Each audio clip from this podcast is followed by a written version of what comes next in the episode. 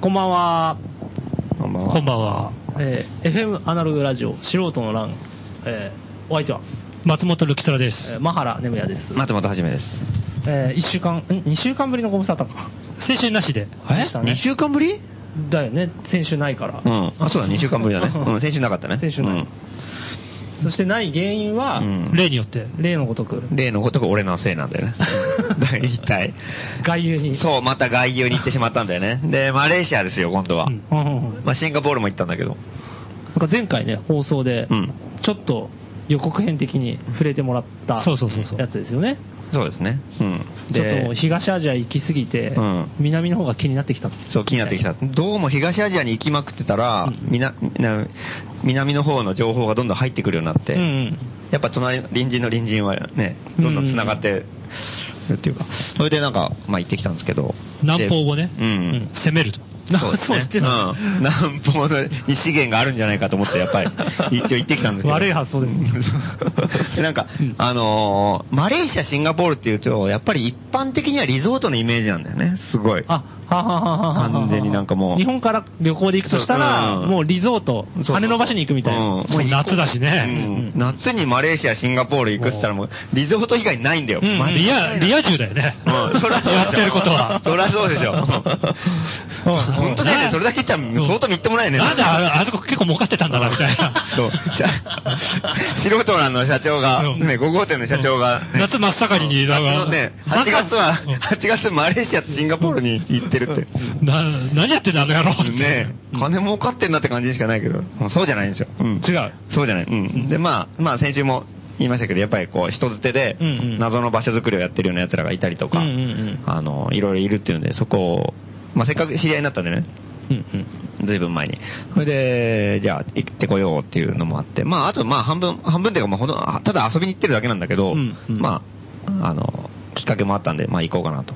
はいはいいう感じで行ってきたんですよ。はいはいはいはい。で、だから今回はね、本当ね、本当に完全にもう、ふらふら遊びに行くっていう感じの、うんうん。で行ったから、あの、特にイベントとかも全く組まずうんうんうんうに、んなんか、うん話してくれとか、ここ、でこういうイベントあるから話してくれとかもないうんし。ないし、うん、こね、ない、なインタビューに応じてくれとかもないうんうんこっちからも、あの、特になんかそういうイベントを企画したい、ね、やりましょうよみたいな話もなく、とりあえず勝手に行ってきたんだけど、まあ、それはそれでまたすごい楽しかったよね。あーなんかね。跳ね伸ばす感じうんそうそうそう、うん。で、でね、やっぱね、マレーシアとかね、やっぱりなんかすっごい台湾に似てた。へー。意外だね。うん、台湾に似てたね。うほほほほん。で、その、街並みとかは全然違うし、うん。いろいろなんかその、一般の感じではち、ね、あの、どうなんかわかんないけど、そう、人捨てで行く感じでは、うんうんあの、マレーシアでいろいろなんかアートスペース作ったりとか、うんうんその音楽系の人たちとか、あとアート系の人たちとかが一緒になんかこう、謎の、あの、スペースみたいなのをうん作ったりしてるところがいろいろあって、うんでそれでなんかあの、まあ、そういうところにいろいろ顔出してきたんだけど、うんうんなんか、そういう人たちのなんかライフスタイルを見てると、すっごい台湾に似ててさ、うんうんうんうん。あの、やっぱりあったかいからだと思うんだけど、なんとかなると思ってん だよね、みんなねあ。ー全員油断してんの、顔 が。うん緊張感ゼロもうそう緊張感ゼロ。なんとかなるでしょ。大丈夫、大丈夫みたいなノリがもう全開だからさ。なるほど。もう半年後のこととか考えてないそうから。考えてない。で、あの、行動も全部行き当たりばったりな の、常に。で、じゃあどっかね、遊びに行こうみたいになって、いや遊びに行くまでの間が異常に長かったりとかあ、、出た。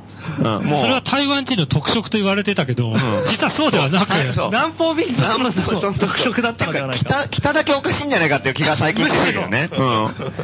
うん。なんかもう、じゃあ次は今日はこっちの方に行こうみたいな話になって、でなんか人がいっぱいいるから収集つかないんだよ。もうみんな言うこと聞かないから。でなん何か人ぐらいいたんですか、仲間っていうか、その一緒に動こうとしてた人たちはえっとね、一応マレーシアのうん中でもあの、クアラルンプールって首都だよね、はいで、そこに行って、まあその周辺でしかいないかったから、その辺の文化圏しか知らないけど、うんで、行った中で、じゃあそのクアラルンプールの中の、まず一番最初手がかりとしていうん知り合っうんうんあの、韓国行った時に知り合った人がいて、はいはいでそこで行ったのは一応アート系の人たちで、うんうんその辺の人たちが大体どれぐらいなんだろうね。ちょ多分、素人のランとかと同じで、メンあーバーとかもないし、コアメンバーは数人だったりとかさ、ずずっといるっていううか、ん親しく話してくれるのはそうどこまで3、4人ぐらい。そう、どこまでメンバーするかがわかんないんだけど、まあ、大体界隈で行ったのが、まあ、まあ10人とか15人ぐらいがうろうろしてるはいはいはいはいはいはいはいはい感はいはいはいじ。つい絶えずプラスマイナスある感じの、うん。そうそうそう。入れ替わり系うのねんいや、俺は、そあの、そういうコアメンバーじゃないんでみたいな人ばっかりいるみたいな感じ。うん。いやいや、どっかで見たことある景色ですそんなってね言。われても、うん、みたいなさ。うん。なんか高円寺とそっくりだよね。いや、俺別に素人なんじゃないんですけどって人しかいないっていいやうか。いや素人の欄じゃない人しかいないもんね。うん素人の欄にはね、そう。まあそんな感じだったりとか、うんうんまあ完全にスタッフをやってるとかいう人だけはね、うんあ違うのよと、ねそれがまあ一つと、うんで、またちょ、ちょっと、あの、毛色の違う人たちがいて、アート系のその人たちとは違う人たち、そう、うん。がいて、その、その人たちもちょっとアート系って言えばアート系なんだけアートど、系まあ絵描いたりとか、あの、あと音楽系の人たちと一緒にやってるなんか、ファインダーズっていうなんかね、うんあの、まあ、スペースがあって、あグループの名前とも言えるんだけど、なんか、まあ、その辺、その辺、まあ、素人の欄みたいな感じ、まさに。ファインダーズファインダーズっ ていう。で、まあ、場所の名前であり、その辺の界隈の人たちの総称あはいはいではいもあはいるっていう感じではいはいはいはい、その辺の人たちがいて、その辺の人たちはなんか、あの、もうちょっとうさんくさい感 じで、うん。ファインダーなズんかファインダーズねそううんあんま深く掘んない方がいいやつですかそれそうです。まあ、掘ってもいいんだけど、うん。とりあえずなんか、うん。とりあえずなんか全身入れ墨の人がいたりとか。多いですね。 なんか、 なんかよくわかんない。うん、で、なちなみに香港の時に もあのなりわいはなりわいをなんで食べてるのかわかんないっていううんああれよりはいいです。なるほどうんいや、香港はね、やっぱりあの、あアングラ、アングラ度が半端じゃないみたいな、やっぱり。ものすごい潜ったところに、うん香港 のさ、あの、ヤクザ映画みたいなマフィアの映画とか見ると分かるじゃん、なんかも、はいはいはいう超アングラのさ、もう空論城の誰も知らないところにさ、謎の組織があったりとかするわけだよ。 で、まあ、そんな悪くなかったとしてもさ、分かんないのアングラ具合が半端なくてさ。うんでもマレーシアはもうちょっと、もっとね、のほほんとしてる感じだのかほらほんとした。意味不明うん。だからあんまね、だから怖い感じじゃない。気温気温が高くなるほどアングラードも薄れてくんじゃないうん気温がまあ寒寒いとやっぱりアングラードが多少あるんじゃないですかね。アングラ、まあそうね。うん でも香港あったかいからね。あ、そうなの、うんマレーシアとかあったかく。マレーシアの方があったかいけど、ね。香港だから都市だからじゃないですか。そう、香そういう港のはがあるそのうか、大都市でもうギューってもう凝縮したところだから。ザ・歌舞伎町みたいな感じなのなのかなっていうイメージ。で、ましてや、その東京とかだったら田舎に行けるけど、地方、地方にいくらでも行けるけど、香港の場合はもう完全に囲われてる場所でしょ。うんうんうんだからどこも行けないから地下に入るしかないっていうかさ。んあなるほど。横の移動じゃない、ね、そう横が移動できないから、下に縦しかない下に行くわけねうん上に行くか上縦にに行く行くかか下下にに行行く。くうか。ん超高層か近く。うんマレーシアの場合は、その辺はアングラードは薄い。そう、だから、うん、もうちょっと素朴ってそいんうなかね、う牧わ歌的なやばい、この人たちみたいなうん感じじゃないんだよ、全う然。んなんかこう、うね。んじゃないんだけど、なんかそういうなんか、ちょっとすごい面白い感じだったうんうんうんうね。んで、そこのスペースがすごい良くて、一応ね、音楽系の人たちが作ってるから音楽練習スタジオがあってうんうんう、んあの、一応ライブイベントもできるぐらい小さいスペースがあっうんうんて、まあ大体まあ100人いかないぐらい。地元の人にはそれ結構知られてるとこなんですかね。地元、いあちょっとファインダーズだみたいなそこまではわかんないけど、でもその、そういうなんか音楽好きの人たちとかの間では知ってる感じだと思うう。んうんうんバンドマンとかは知ってるかうら。ん、知ってるんじゃないうん。まあ、そその、その系統の人たちだったら。うんで、で、なんかそんな感じのスペースがあって、そこが、あで、で、アート系の人たちもいて、アトリエはいにはいはいとして使ったりとかい、はいみんなで共同で、一応7人メンバーがいるのね。それがファインダーズですかうん。う。そう。で、7人メンバーがいて、それでみんなで共同出資で、その場所を運営してるあっあ、てす感じ。ごいすごい。えー漢字にすると何だったかな無限、無限発掘。うん。無限発掘。無限発掘ファインダーズってなんか間抜けで しょ ?7 人。なんか、戦隊ものそうみそたういな。そうそう。無限発掘ファインダーズって7人いるんだよ。わー V の字 になって。はい。なんかファイン、ファインダーズ。上の字にしてんのは想像でしょファインダーズレッドです 頭の中で赤とか黄色とか青とか言ってフさ。ァインダーズレッドがリーフダァイーンでダねーズ、そうそう そう。なるほうん。ど。うんっていうなんか、虹色なんでしょうね。そういう感じの人たちがそいてうかなななうんなそこはね、もう、すっごいノリがバカなんだよね。なんかもう、おーもう難しいことは一切わかんないの。うんあー言ったら失礼だけど、なんかそういうノリでさ、そういう雰囲気のノリで。いいですね あのー、もうとりあえずいつも笑ってんだよ、なんかみんな。うんうんうんどうでもいいこと で。 それ怖えな。まあ楽しそうだよねでも。別に言っちゃってるわけじゃないんだよ。言っちゃってないよ別にうんだから普通になんか、何回言ったらすぐ笑うんだよ。なんかうん素人らの映画とかさ、みんなで飲んでたら見に来たらもう、すっげえ面白がっててさ、うんなんか、これ面白いとか言ってさ、えもうとりあえず陽気でノリが良くてさ、うんうんうんうん本当になんかこう、裏表のない感じの人たちで、なんかうーね、んすっげえ面白かったね。どうなんですか、その、共同出資してうん場所を作ってるっていうことに対して、うんこう、例えば、資本に対抗するとか、うんそういう意味合いはある程度感じてやってることなんですあ、それはある、あると思う。うあん。それはやっぱりなんか、ううんん。ある、ある程度ある。んで、なんか、うん。あの、やっぱりなんだかんだ言って、あの、マレーシアの社会もさ、うんどんどん再開発が進んで、どんどん、あの、特にクアラクアラルンプールなんてもうすごい再開発で、もう近代化がものすごいとこでしょ。うん高度成長期だからさ。うんうんうんやっぱそ、そんなんつまんないみたいあーなるほどところはすごいあってははははははで、なんか再開発冗談じゃないみたいな。うんノリはすごいあってでもまあものそう四角締めに考えるよりは、うんもうちょっとノリでやっちゃってるっていう人んたちそなうだんそね、うそうそうそう、うん、だからすごいねいい感じの人たち、うあん、今度高円寺にも来るんで来月ぐらいにあ、早い早いですうね。ん無限発掘ファインダーズがそう無限発掘ファインダーズっていう感じのあれが来るからすごいね。 いいですね。うんもうもうなんかザ・ムービーみたいな。 無限ハックスファインダーズのね、そうそうそうスペシャル版う。いいですね。高円寺来るんだ。日本上陸そううん、来ます来ます。うん。で、そ、そで、それと一番最初に言ったそのアート系の人たちがいて、うんそれはなんかあの、あの、ラジオでも言ったなんか古い街並みの中にアートスペース作ったりとかしはいてはいはいはい、あのー、ちょっとあの、その、再開発でどんどん工業化するんじゃないような、んんあの、ことも大事ですよみたいなメッセージを出してるようなところがあっうんて、そこは割ともうちょっと上品で、うんなるほど、ね。上品でうん、あの、ちょ、ちょっと、ちょっときちっとしてる感じのうんうんところでなんか、うん。ちょっとその辺の色分けがあって。でもなんかその辺の人たちもすごいいいんだよね、なんかね。はいはいはいなんかすごい、すごいいい人たちでさ、うんなんかすごいやってることもなんかすごいよいい感じうで。んお高く止まってないんだ。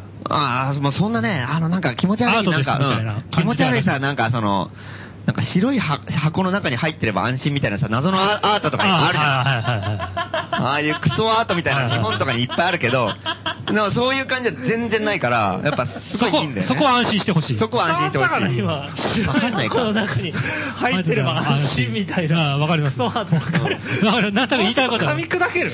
噛み砕けだからやっぱり、え衛生的なっていうことですかね。的な。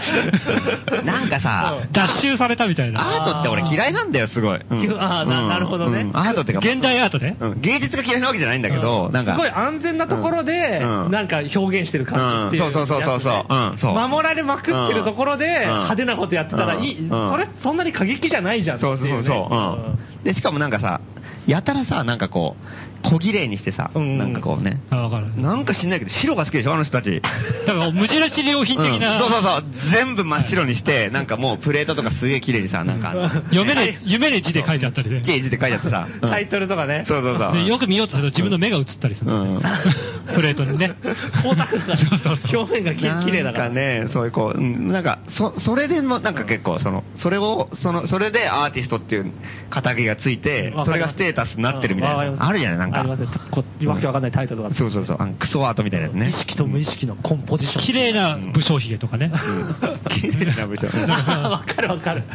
そういう人いますいますよねアーティストの中でねえ。え綺麗な武将で、そういうアートってのは大体うさんくさいし、うん偽物なんだよね、多分ね。ううんんでもそうじゃなくて、やっぱりその、ファインダーズもそうだし、うんその、あの、街づくり的な感じのさ、あの、やってる人たちもところをやってる人たちもそうだし、あとその、香港にいた時に、うんあの、ウーファー店っていうさ、はいあの、ところがあって、なんかそこも閉めるっていう話なんだけど、うんうんうんそこの人たちもやっぱりその、すごい地元のローカルのなんか職人芸みたいなやつをどんどん展示したりとかさ、あーいやいっねてるから、うん白くないんだよ。うん。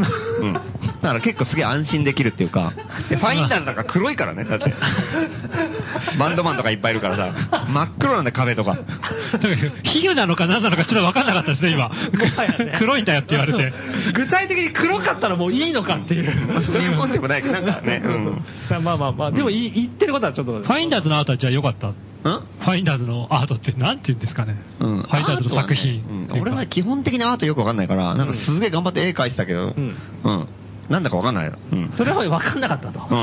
うん。うん。正直言ってそれがいいのか悪いのか俺にはよくわかんないけど。うんうんでもなんかすごい、そなんか、すごい、だから、だからなんかこの、作品がいい悪いじゃなくて、その感じが良かったよ。なんかそういうの作ってってさ。うんやり方ねなんかあこういうとこでこんなことやって、すごいみたいな。うんうんうん日本に来るとき持ってくんですかね。作品うん。ええ遊びに来るんだ遊びに来るのいや、分かんない分かうんんない。展示に来るのか多分まあ、うん。まあ、半分遊びみたいな感じで来るだからイベントのために来るとかではないかうら。んかなり面白そうだね。うんまあそれはちょっと、うん交互期待という感じなんだけどうんうんうんうん。まあなんか、うんで、そのファインダーズのところにずっと止めてもらってたの、なんか、その、はははうん ちなみにそのあの日本に松本さんがまだいた時にはそのマレーシアでつながりがあるって言った人たちはファインダーズの人たち、ではない。ではないあの、その、アートスペースの人あたちのまうん街づくりとアートをやってうんる、そう、ロスジェンっていうところロなんだスけジェンどっていう人たんちっていううんとつながってたの、うんで今行ってみて、いろいまあろでも、うん混じってんのよ、なんかね。あははははうんなんか、うんこいつとこいつが仲いいとか、うんうんうんで、そのファインダーズに、あんまり厳密に分かれてなロいスジェンの人も遊なびるにほ来どるし。なるほどなるほどうん。で、なんか、じゃあみんなで飲みに行こうみたいになった時はもう全う員、んどっちの人もわーって来るみたいなう。んただ飲みの場所まで行くのに時間かかるみたいな感じでしょさっきの話だと。移動しようって言ったら、あ、っそうてそう言っそたう。そうそう、まあそうだね。うん。戻ってきたうんそれもある。で、なんか場所もちょっと違うから、そのロスジェンの人、その、アートの人たちは、もう、やっぱ再開発に抵抗してるところもあるから、うんうんあの、やっぱ街の中心部だったんだよね。もろ、再開発間近みたいなところでやってるかあーははら。ははで、その、ファインダーズファインダーズの人たちはもう、なんかちょっとこう郊外のうんところにあってさ、うんうんうんでそこでなんかもう結構自由な空間を作ってる感じ、うんうんうん東京ではなんか三鷹とか国分寺みたいな感じのうんうんうんところでやってるって感じ、うんうんうんうんうんでそっちの、まあ、三鷹国分寺方面で止まってたとそうそうそう、うんうんうんなんか基地と最前線みたいな感じがあって、いいね。お互いいい聞きしてて、うんだよねそうそうそうでもやっぱね最最前線は怖いねさすがに。うん怖いうんあんまり治安が良くないっぽかったねへえ、うん夜夜はうろうろできない感じそうね、うん、夜はちょっとね外いかにも旅行者とか外人みたいな感じで一人でうろうろしてると危ないかもねあ本当。へーほうほうほうっていう感じ。なんか、普通にだからその、そのロスジェンとかさ、もう完全にもう真ん真ん中にあるから、うんうんもう市街地でしょ、うんで、そこで、あの、夜みんなで飲みに行ったりとかさ、みんなで動く分には全然問題ないんだけど、うんで、なんかそれで、その、あのうん、スペースに帰帰ってくるときとかもうさ、んなんか普通に帰ってきて、なんかみ前立ち話したらなんかもう本当にもう、完全になんかもう薬とかやっても完全に叫んでるやつとかがさ、2、3人わーって普通に歩いたりとかして、んであーそう危ない危ない危ないってさ、みんなでさ、シャッター、シャッター、バリャーンって閉めて、うんうんううんんで、ガチャーンって鍵閉めて、うんううんん。そんなに防御しないとダメなそう、のうん、うんあ、これ大丈夫大丈夫みたいなのが、もう、一人で歩くと気をつけてみたいな、すごい言われたりとかして さ、多分外国人だから、ちょあーっと過剰に言ってるところあるんだけなるほどやっぱ守んなきゃ的なあのなんか、危ない危ない危ないみたいなさ、あの雰囲気とか見てるとなんか、あ本当に治安悪いんだなとか、あでもう街歩くときも絶対カバンは後ろにやったらダメだからとか、絶対前にやってとあか、ーやたら言われてあさ、うんうんうんうんもう絶対下に置いたらダメとかさ、うんうんうんうんうんもう携帯はテーブルの上に絶対置くなとかさ、あもうあいきなりバーンって持ってくみたいな、へー財布とか絶対ポケットに必ずカバンの中に。ああなるほとどかなんかすいごい言われてたから、なんかやっぱなんか悪いんだろうなっていううー感んじがして、うん。で一見すると分かんない感じなの。うんムードとしてうは。ん、そうそう、うん。で、なんかさ、その、で、マレーシアってのはすごい多民族国家でさ、はいやっぱり、あの、マレー系がやっぱ一番多いんだけど、マレー系、中国系、インド系が、まあ、うんメインで3ついて、うんで、その他にバーっているんだけど、うんうんうんやっぱその、あの、まあ、3, 三種類の人種がまあメインで、うんで、やっぱりなんか人種によってやっぱり貧富の差があるのうねん。で、中国系が一番華僑でさうん、商売で来てる人たちがうん元だからう、ん割とその、割と中流か上流かみたいうんうんな、うん、ろくでもないやつのもいるんだけど、うんうんうんで、で、マレー系はまあ全般的にもう金持ちから貧乏にまでいて、うんうんで、インド系はどっちかっていうとなんかこう、下のか仮想の方にいるんだようね。んまあもちろんか、ね、インドだからおなお大金持ちもいっぱいいるんだけうど、んっていう感じの人種構成でさ。うんうんだからなんかすごい、なんかその、その街によってなんかすごい雰囲気も全然違うのよインド人街があったり、あーなんかそのマレー人街があったり、うんうん中うん国人中国人があったりとかさ。で、でなんかさ、あの、中国人が一番なんか、うんあの、しっかりしてるから、うん中国人が一番ホッとするんだよね、街で見るとね。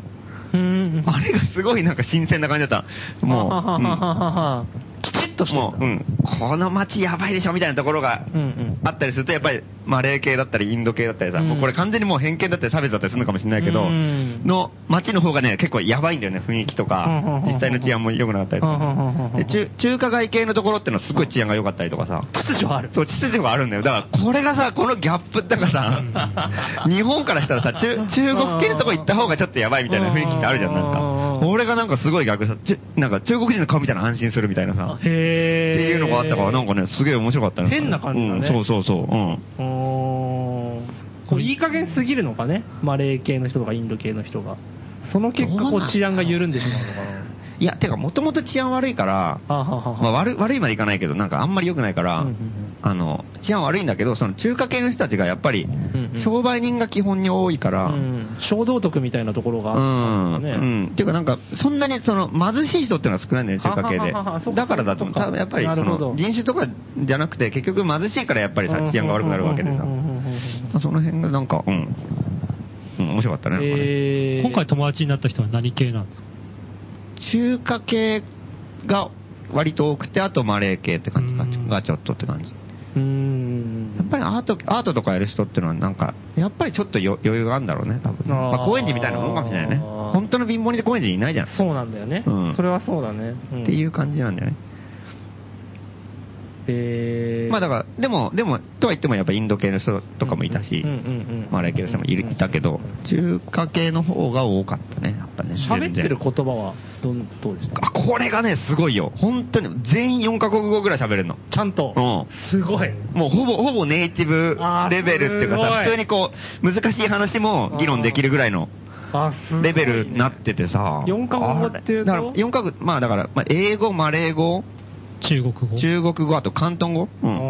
ははぐはらい。で、あと、インインド系の言葉を、もう、ヒンヒンズー語とかも喋る人いるし、あと、あとすごい中国の八カ語も喋る人結構いたねあ。はあはと多民族国家のならではの。そうそうそう。あれはすごいよ。で、で、もう本当にさ、なんか、いろんな人がいるじゃん。うんで、その、みんなで遊んでる時とかも、人種が違うわけうんうだよ。んね、だからなんか中国系の人の中では普通のさ、中国のうん標準語でわーって話するし、でもなんか、同じ中中華系とは言っても、ん言っても南、南方系の人たちもいてさ、うんうんあの、香港とか、その、福建省の人とかさ、その辺の、福建省の人がいるときはなんか、まあ、ふふ福建語だけど、まあ、ああうん南の方だと広東語、うん。うんうんうんあ、だから、福建の人は八カ語だよね。うんあで、はははあの、な、なに、香港系の人たちが結構多い時は、なんか、広東語でもあって喋ってたりとかさ、じゃあ、その、うんこう、多数決じゃないけど、ん濃さによって、言うん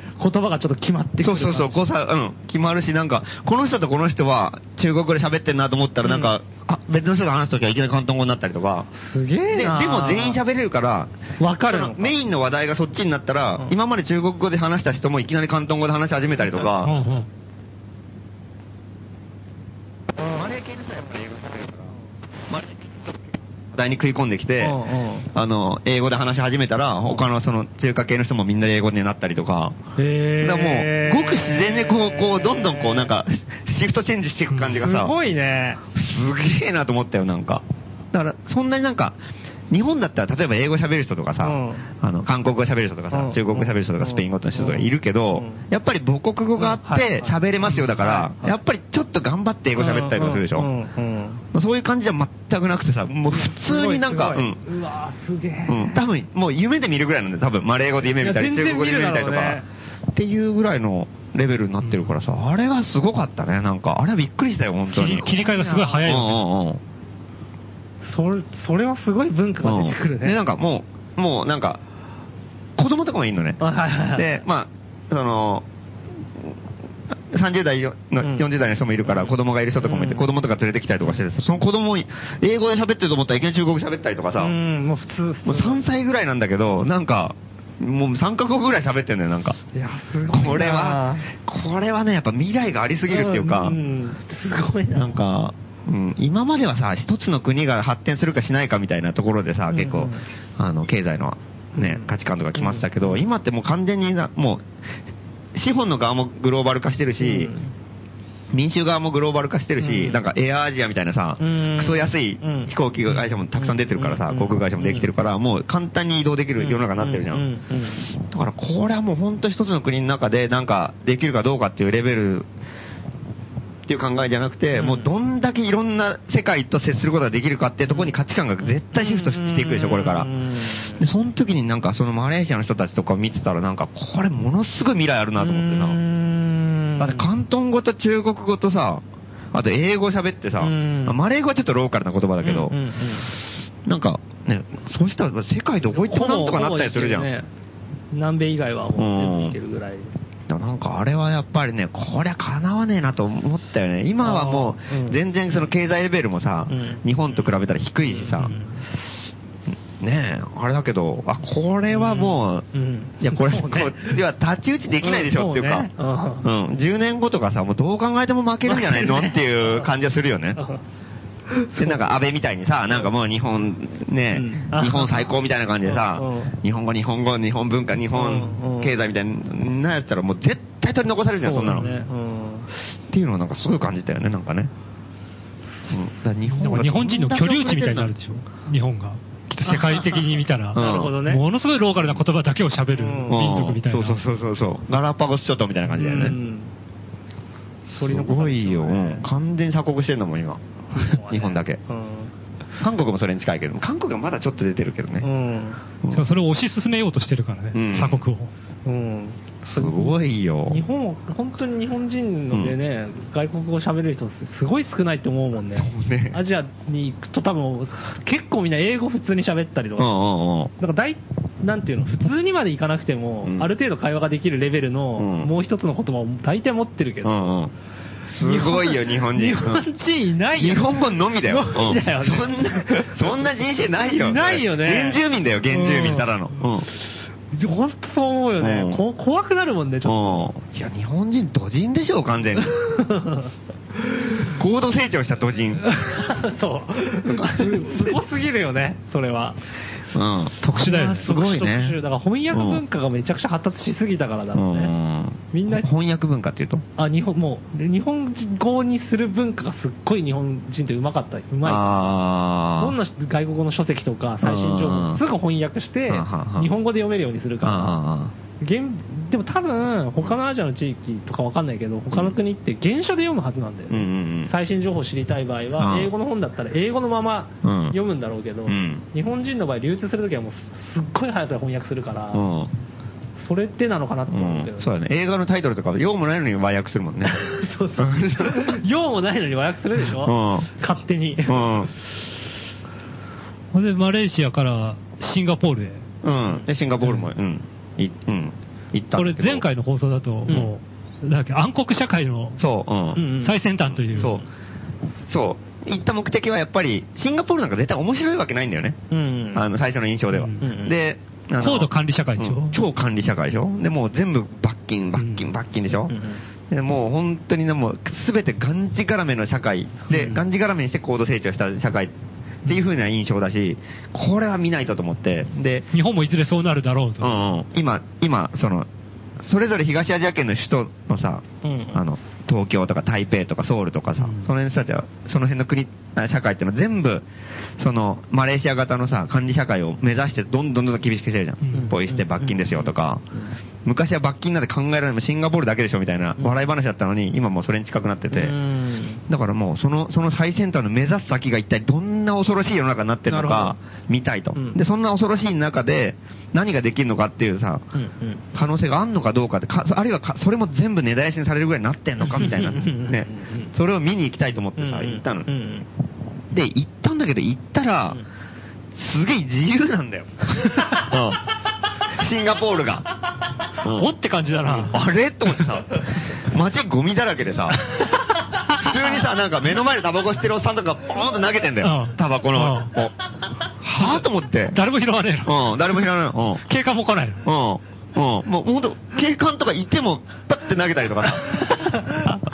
ピーとかないの。こあーと思ってさ。っちはもうビクビクしながら行ってんのにうんだからね。一応陸路でさ、あの、ね、や安く行行きたいから、バスで行ったんだけど、はいバスでまあ越えて国境のさ、うんところがいきなりそんなんでさ、うんこれおかしいなって、普通国境って頑張るんだよね、どこの国もねん。国境だけ、国境まの街だけすげえ綺麗にしたりとかしてさう。ん第一印象大切だから。そう、ようこそみたいなさうん、感じで作ろうとしてんだけど、いきなり国境がなんかいきなりすんげえ汚くて さ、おかしいなとかさ。親父がタバコポイ捨てうんそうそう、タン吐いてる親父がいたりとかさ、なん かあれと思ってそうそうそう。マレーシアより汚いんじゃないかと思ってさ。 どうなってたと。うん。で、まあね、まあまあ国境だし、まあいろんな国、マレーシアの人もいっぱいいるし、なんかもういろんな人混じってるから、うんうんそうなんかなと思って、まあ一応中心部に行った。まあ中心部はさすがに綺麗なあの。あ街は割と綺麗で、うんちょっとまあまあ日本、日本ぐらいなんだけど、うんうんうんで、で、すごい、あの、ごでも、でもまあ、その辺にもう、普通にこう溝とか見たら、灰皿、はい、もう、なんタバか、コタバコの吸い殻とか吸もい殻ババーッと落ちてるしうんうんうん、なんか普通にその辺に空き缶が置いてあったりとかもするし、うんうんうんなんか罰金罰金って言ってたけど、なんか全然これやってんじゃんと思ってさ、うんで別に試しにこうポーンって捨ててみても全然大丈夫なんだよ。うんううんん。誰も来ねえよ。うん。最初のイメージはさ、なんかポーンって捨てたら、すげえカメラからさ、うんうん。見てたりとか、警官がこうね、いて、うんピッピッピッピーみたいな感じでさ、うんなんかあ、のプールの監視員みたいな感じでね。うん、1分後に金取られるみたいなうん感じだもんね全然違ってね、う本当になんか、良くて、その代わりゴミ箱が死ぬほどいっぱいあったりとかさ、あーで、タバコとかも、俺タバコ吸わないからさ、あんまり関係ない話なんだけど、歩きタバコとか全然大丈夫なんだよね。みんな歩きタバコしててさ。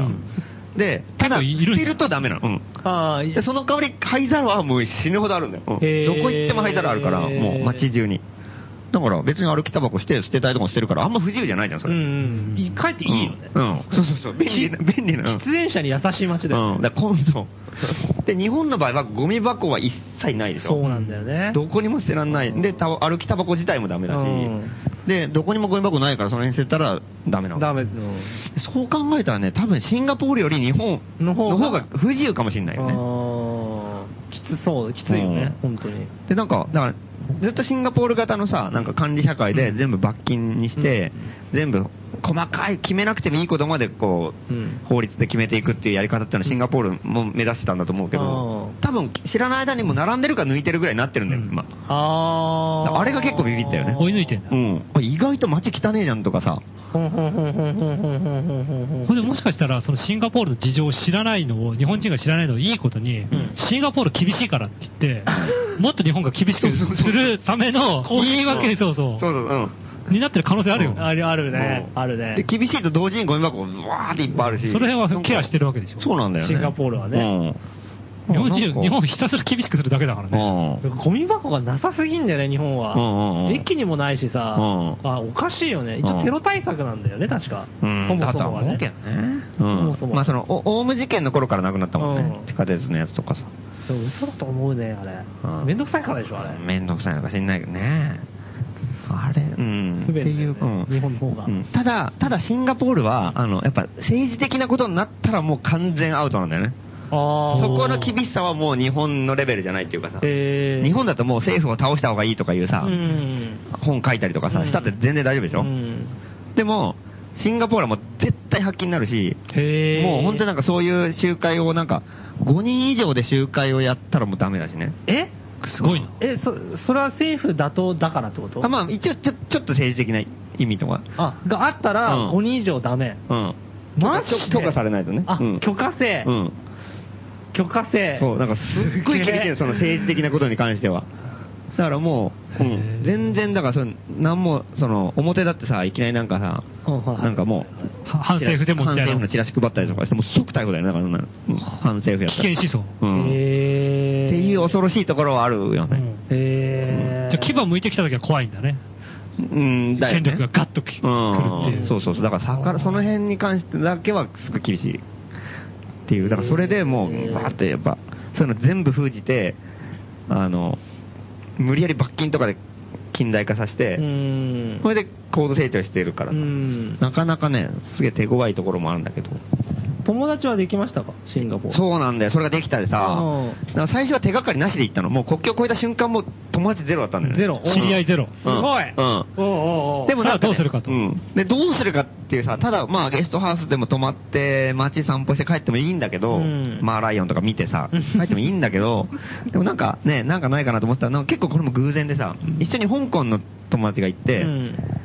で、なんか本、一緒にマレーシアあからシンガポール行ったの、うん香港の人もちょうど来てて。うんうんうんうんで、行って、その、その知り合いが、たまたまシンガポールに住んでるとかさ。うんで、その知り合いが、この、なんか、ここ面白いよって言って、あ、なんか、謎の場所に連れてってくれたりとかさ、あーもうそんな感じでも、もうなんかはいは、い一個のきっかけができたらどんどん繋がって、うんうんうんあこんなとこあるらしいよとか、うんっていう感じでどんどんなんか、あって、一応なんか、一応そこもやっぱ、アートっぽい感じでやってたけど、はいはいアートっつってもまたその白くないよ、全然。うん。あの、怪しい感じの。うんどこ行ってもアートやってる人いるね。うん いるんだよ、これが。うんうんそうだね。うん。行ってもアートがいるんだけど、うんなんかそういうなんかね、怪しい感じのところがあってさ、うんそことか遊びに行ったりとか。うんうんで、いろいろ、いろいろなんかその人とか、なんかすげえシンガポールのその情報とかさ、うん。うん。あの、いや、政治的なことちょっとでもやったらダメみたいな、そういうのとか、うん今喋ったこととかすごい教えてくれたりとかしたりする。うなんだけど、なんかね、やっぱり、隙をやっぱみんな見つけてやってるよね、なんかね。あーで、で面白かったのうは、ん例えば、政治的なこと言うとすぐ発禁でしょ、本とか。うんでうん、もうそんなもん出回んないの。うんうんうんでも、あの、すぐ国境がマレーシアでしょ、うんで、マレーシアを越えた瞬間に OK なわけよ。あーで、例えばマレーシアもなんだかんだで結構もう半分独裁みたいな感じさ、うん自民党みたいなずーっと政権持ってるやつがいるから、うんあの、なかなか世の中厳しくて、うんうんあの、発禁になったりとかさ、うんうんうん言えないこともいっぱいあるじゃん。うんうんでも、ま、シンガポール行ったらいいんだよ、マレーシアの悪口は。うんなるほど。で、なんでかっていうと、マレーシアとシンガポールって超仲悪いんだよね。はあはあはあはあはあで、ま、本当はマレーシアで連邦を作って、どんどん、あの、イギリスの植民地から独立してやって、うんうんたんだけど、やっぱりなんかこう、シンガポールはどっちかっていうと中華系の人たちが多くて、うんで、やっぱり、あの、マレーシアで独立しようとしたら、やっぱマレー人優先みたいになるから、中華系の人たちは怒って、うんいや、その、マレー人ばっか優先じゃダメじゃないかみたいな。うんで、なんかこう、なんか、普通になんかすげえ騒ぎが起こったりとかして、うんうんうんそれでマレーシア連邦からもう、俺ら追い出されたのねは独立あ追い出されたうん追い出されたむしろ。うんうんそしたらその追い出されたところが一番超金持ちになるうんで、もう追い出されたからもう拗ねちゃってさ、もう超管理社会に して、もう絶対金買もってやるみたいなうんもう金儲けのゴンゲみたいな中国人がさ、独立したから大変だよ、それは。うんシンガポールうん、シンガポール。もう、もう、超頑張って、高度成長してさうん、金持ちになったじゃん。そしたらマレーシアからしたら尺じゃん。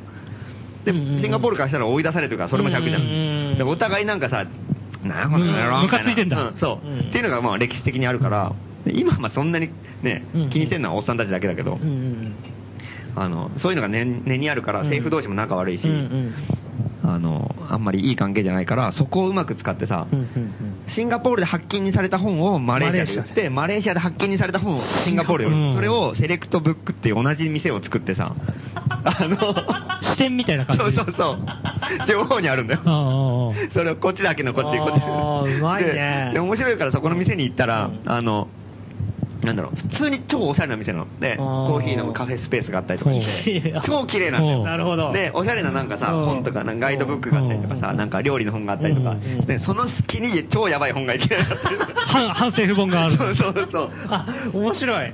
ていう料理の本と家具の本の間とかにある。そうそうそうそううん。おお、これは何これみたいなのが結構、ブワーってあってさ、あれがすごかったね、なんかね。へーうん頭いいねうん、頭いいし、そう、頭いいんだよ、なんか。で、なんかあれ見た時にやっぱね、なんか人間力はやっぱ結構すげえ強いなと思ったね。ややっぱりあんだけいくら管理社会をさ、作ってさ、うんもうシンガポールなんてもう監視カメラだらけだよ。で、そんなところでもうやっぱりこの、なんとかうまく隙を見つけてさ、やる能力ってのはやっぱり人間はすごいなと思ったね。だから日本の管理教育の高校とかさ、うんうんでもあんだけ校則厳しくてさ、もう頭髪検査があったり、服装検査があったり、靴下の色とかさうん、ワンポイン指定されてト、るワンポイントもどうでもいいことだなうんワンポイントならありとかさ、もううんそんなことまで管理されてても、みんなうまいことやって悪いことするじゃん。っていうなんかこう、うん能力ってのはやっぱりなんか日本の高校生もそうだし、なるほど。シンガポール人もそうだし、なるほどうん。なんかそれはその、なんかこう、うん隙を見てやりたいことをうまくやるみたいなね。あの能力はすげえなと思ったね、改めて。どんな規則にも隙があるって感じはあそる。うそうそう。うん。だからもう本当北朝鮮みたいなところでも絶対好き見てやってるやついるんだよ、やっぱ。うん 間違いなくこれは。もう、うんもうそうそう、確信を得た、ね。確信を得たうんいないわけがないとそう、シンガポールみたいな管理管理社会でもさ、うん超管理社会でもあんだけみんなやってんの。うんでそ、その人たちもアアートスペース作ってる人たちがいたりとか、でもやっぱあアートとか言っときゃなんとかなったりとかもするわけ。これがアートみたいな。でなんかいろいろなんか、うん、いろんなことをやって、で、あの、うんなんか街の中になんか、スピーカーを置いて、うんあの、言いたいこと言えるスペースを作ったりとかした。でもそれは反政府じゃない。ただ、あー政治的なメッセージじゃないかうんただそれで勝手に言っちゃっても別にいいわけじゃん。ああ。まあ、バレたら怒られるけど、うんうんうんっていうのなんかそういうコーナー作ったりとか。おーなんだかんだでうまくやってて、へーあ、それは見逃しなんだ。不思議だね。へスポット的な感じのなんかあったんですか止まるアート。えっ、とね、いや、あの、その、うん、その場所、うん、は、と、うん、もう次来た時はいつでも泊まっていいよみたいな感じで、へー仲良くなって。で、うん、そいつもすっごい間抜けなやつでさ、あの、面白いやつだったからちょっと、うんうんうんうん、今度シンガポールのうん。ちょっと今回だから本当ね、2日しかいらなかったのがすごい、でも、も2ったいな日くでて。かなり得ましたね。うんシンガポールの。うん、そうそうそう。ねえ1日目はだから本当にシンガポールもただ街散歩したりとかさ、うんあの、調査ねご飯食べたりとかして、で、まあ、ね、泊まるあてもないからゲストハウス予約して、うんゲストハウス唯一お金払って泊まってさ、うんうんで、そうこうしてるうちにだんだん情報入ってきて、次の日に、うんうんうんいろいろ回ってみたいな感じだから、ちょっとね、もうちょっと滞在してもいいかなと思って。んもうちょっと掘ればなんかありそうな感じあるあるある、あれ絶対あるよ。うん。いろんなこと教えてくれるんだもん。ああ、その人がすごいヒットでしたね、じゃあうんね。当たりの人を引いたっていうか。ファインダーズを連れてった方がいいかもしれませんね。あ、ね、うん。無限、無限発掘。うフん。ァインダーズ。そうで、だからな、そうだよな。だから行き来は結構じゃあ自由にできるんだ。うんマレーシアとシンガポールは、マレーシアの人うんうん日本人だからできるっていうわけじゃなくてう、んうんうん。なんか、うんうん。マレーシア人もすごいいっぱい。あシンガポールに行く。うんうん拳銃持った国境警備隊みたいな人がいるとか、そういうことはない。それはな、ないね。持ってるのかもしれないけど、紛争地域じゃないから。っていう。それは大丈夫。うんうんうんうん。そう。うんだって戦争なんかやったってマレ、シンガポール負けるに決まってるじゃん。そうんのちっちゃ いな。金だけ持ってるところだもん。でそう、うん。いや、よかったよ。で、シンガポールに行くまではもう、マレーシアの人とかにさ、みんなに聞いても、シンガポールもう本当もう最悪の街だとしか言あ、ないし。やっぱそうなんだ。うん へー。なんか、うん行ったってしょうがないよみたいなあ感ーじでみんな、えシンガポール行くのみたいなさ。ああ、そうなんで、だお。前素人なんでしょみたいな。うん 真反対じゃねえかうみんたいな素人なんでしょって、なんかね、韓国とか台湾とかなんかうん面白い場所とやってんでしょってう、んそれシンガポール何しに行くのって、 何もないよみたいな。あーあお前らの求めるもん一切ないよみたいなさ。マレーシアのそういう若手の人たちも一応イメージはそうなんだ。何がシンガポールに対するイメージってそいううそうそう。うん。あーまあなんか、いや、面白い奴はいるよみたいなのはあるけうど、んわざわざ行くとこじゃねえよみたいうーなん感じだったんだけど、行ったら逆になんかこっち、こっちの先入観もすごいあったから。うーんうんなるほど。面白うん、面白かったんだけど、なんか、うん。いい方向に裏切られたんだ。そうなんだよね。うん。だからこれはすごいなんか、すごい、すごい新鮮、最近では。ううんんうんうんううんん。シンガポールが自由だったっていうの はさ、驚くようね。ん、そうそうそう、うん。やっぱ規制する力よりも人間のなんか、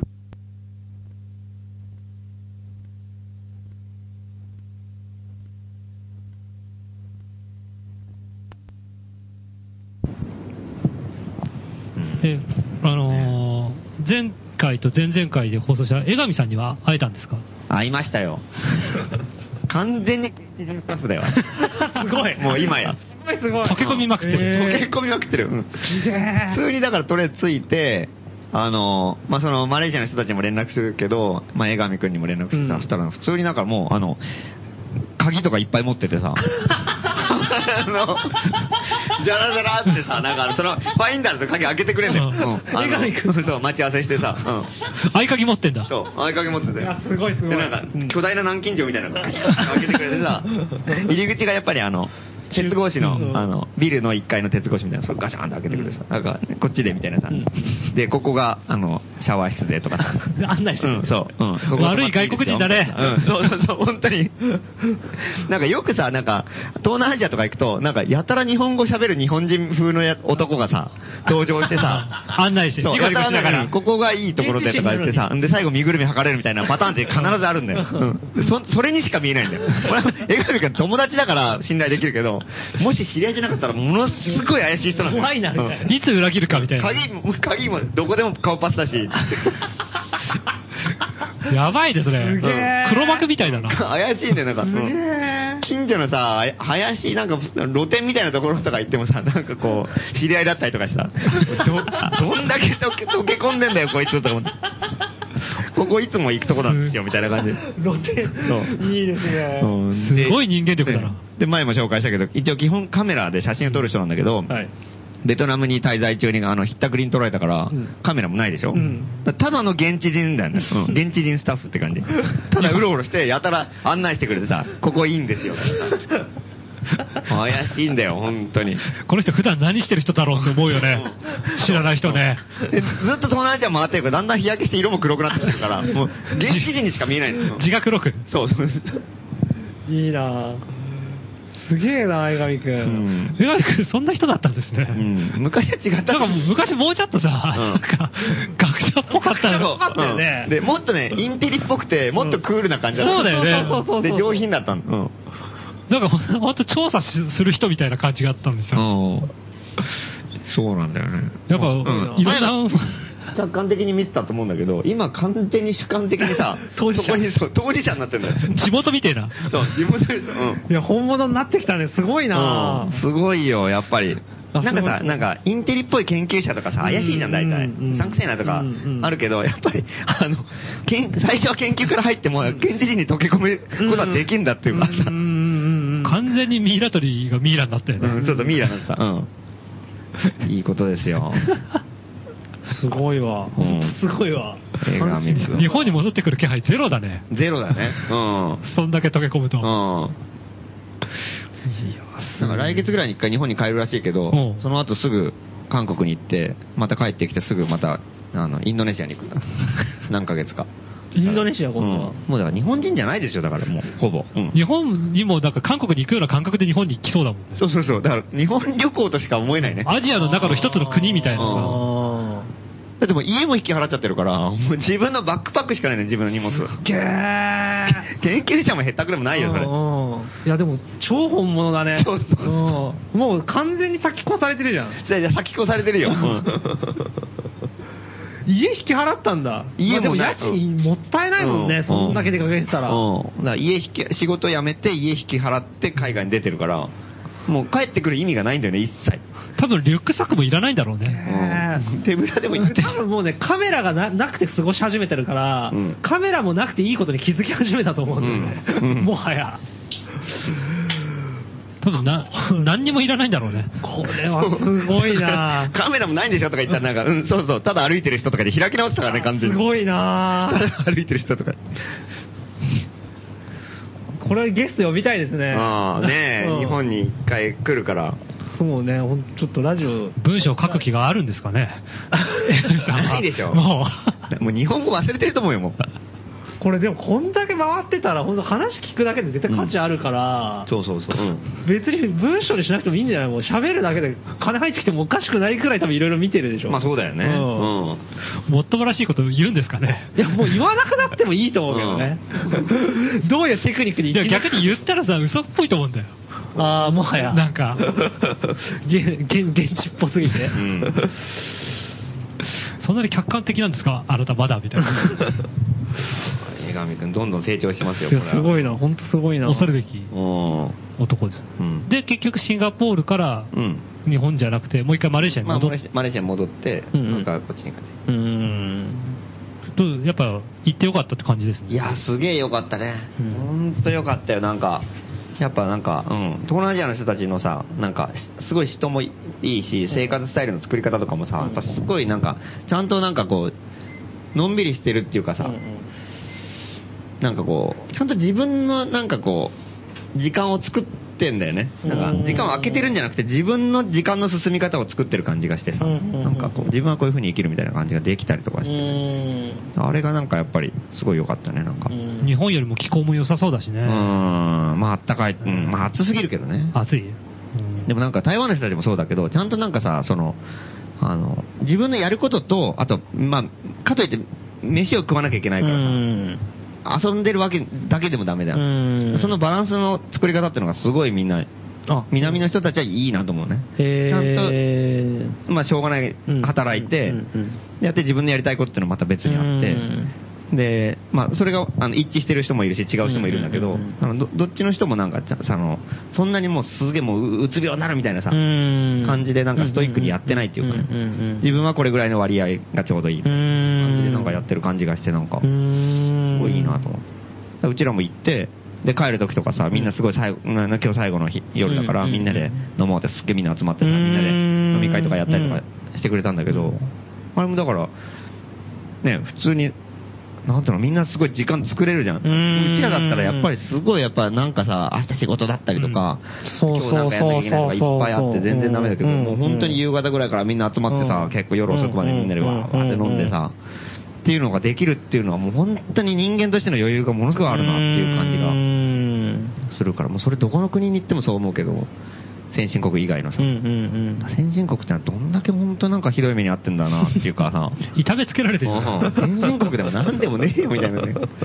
金持ちだけ先進でさ、うちらだけどんどんこうね、厳しい後にうんね、追いやられてんじゃないかと思ってたの。うん。なるほどね。うん更新してると思どう。うなってんだよって。微妙うに。んまあじゃあなかなかこ今後のに生かせそうなヒントがうんそうそうそう結構あったっていこれうは感うんじ。よかったですよ。ちなみに年齢層はどんな感じでしたか年齢層はね、大体ね、えっ、とね、20代半ばぐらいから、うん30代半ばああ。ぐらい。結構、あれですね、じゃうんあ。いい、いい、いい30代仲間もいるんだね。あ結構、え多分ね、よん中年40ぐらいまで。 40もいる。うんおううん中年でも結構そういう生き方をあ続全然大丈夫けて全然る。大丈あ夫すごいなすんかねごいそ。こがやっぱ東南アジアのいいとこだよね。あまーあ東南アジアかしれないけど、まあ、マレーシアの今回行った人たちのいいとこで、普通になんか40過ぎ、ううんん、みたいなさ、ところがなんか、ファインダーズのメンバーだったりへえ、うんそれは結構珍しいね。うん今まで東アジア圏ってそこまでのこうベテランがうん現役でやってるってなかったじゃん。そうそうあの豪壮さんクラスの人が結そうそ構ね。うそうそうそううんそうなんだよね。あ、でもね、台湾は結構豪壮さん級の人結構いっぱいいるけどねあ、そいろう、んなそうか、そうか。うんでもなんかちょっと重鎮、重鎮っていう感じはするけどね。うんうんうん。だからなんかフ結ァ構。インダーズのメンバーになっちゃってる感じがなんかすごういいいん。そうそうそう。なんかね、あんまりなんかその、この人は別格みたいな感じじゃないような人たちがちゃんと。逆にその人が一番新人かもしれないしね。かもしれない。かもしれないねうんファインダーズ。ドロップアウトかなんかしてね。でもなんか、中華圏だと、まださ、あの、まあ、韓国、まあ、韓国はすごいけど、あの、うん何、儒教文化っていうかさ、うん中国もまだそ若干そうだけど、やっぱり先輩を立って年功序列的なあるけど、まあ東南アジアぐらいまでの感じになってくると、まあ、そういうのもあんまりないから、うん別に年齢が上だからこの人すごいとか、もう全くないんだよね。うんうんだからすごいことやった人はすごいかもしれないけど、うんなんかだから別にその、ちょっと結構年上のさ、40代ぐらいの人と、別に普通に20代ぐらいの人と、普通の友達みたいな感じであさ、ー一緒に場所作ってたりとかすするから。ごいいいですね。なんかあの辺とか東南アジアとかすごいいいなと思ったね、なんか。そうか、そうか。んそう、もう儒教文化圏から完全離脱してるところだか先ら。輩後輩概念がもう全然ない。ないよ、あれ。うんそれはすごいね。うんあれはなんか、まあでも俺もそんな短時間だからそんなね、うん偉そうなことは言えないんだけうど、ん印象はそんな感じだった。うんうんうんうんうんうんだからもうちょっとね、ちょっと、あの、深く知りたいね。うん、これなは。るほどもう一回行かないととすごい思った。あーうんおーほんで、えっ、と、近々無限ハックスファインダーズが来日する、来ますよ。うん。まあ楽しみですね。そうですね。 何、何をするのかっていうのも、うんまだ謎に包まれてレまッす。ドは来ないんだよ、無限。レッドは来ないうんレッド来ない。そう。最バカの、なんかこう、大バカの、なんかこう、うん中心っぽいやつは、レッド来ないんだけど、なんか、うん。あ、そうそうなうの他の、他の強力なメンそうバだよーが、うんブルイエロー、ブルー、イエロー、ググリリーンーンぐらい来る。うんー、40代も来ると。 40代の人が来ないですね。あうん40うが。ん。なるほど。あ、あ厳密に言ったら、ファインダーズから2人来て、そのアート系の人が1人来る。ああああの、そあのあえっ、と、ロスジェンの人が。ロスジェン。ううんん。マレーシアから。うんんじゃあこれは楽しみに。うん。面白そうですね。こロこス泊ジまェれンるのの、ロスジェンのブルーと、うん。ロうんスジェンのブルーと。ファイファインダーズのブルーとイエローぐらい。うん向こうにそれ通わかんない用しないでしょいや全然わかん。ないあなたがロスジェンのブルーですかとか言ってうも。んでも多分見たらわかんでしょうね。うん ああ、なるほど。あーブルーだ。うんロスジェンのレッドも来ないんだよな。あーレレッドは来ないですね、うんファインダーズうもん。まあ楽しみですうね。んそうですね。うんじゃあまあ、まあそんな感じですかね。うんえーちゃんとなもてなせるようにしたいね南方レポート。ううんん。えーじゃあここで一曲いきますかね。うんえー今日はですね、あの野球特集でおう、あの、一曲目は六甲おろしで、松本はじめさんが阪神タイガースファンだったっていうことでかけましたが、うんえー二曲目は私のがファンだった南海ホークスの歌をかけたいと思います。いいね。どうぞ。初めて聞くかも。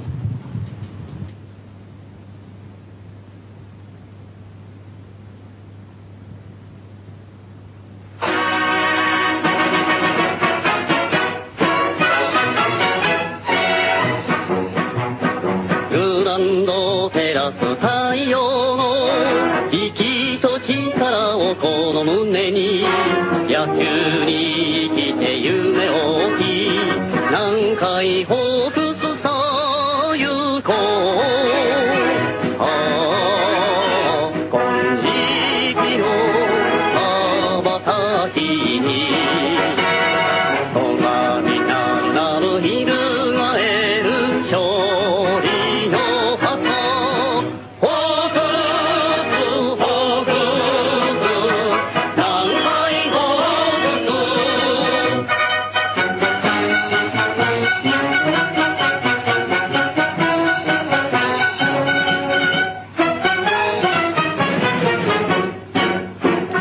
白球飛んで虹となり砂塵を掘って美に続くチームのためにプレイする南海ホークス頑張ろう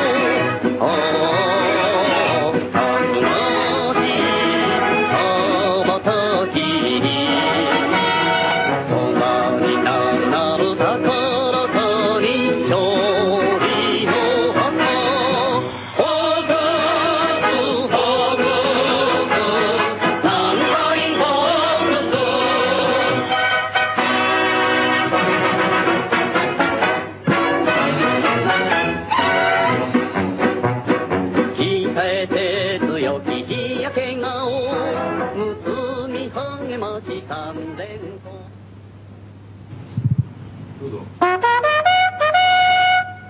素人のランゲストハウスの名前は、これだ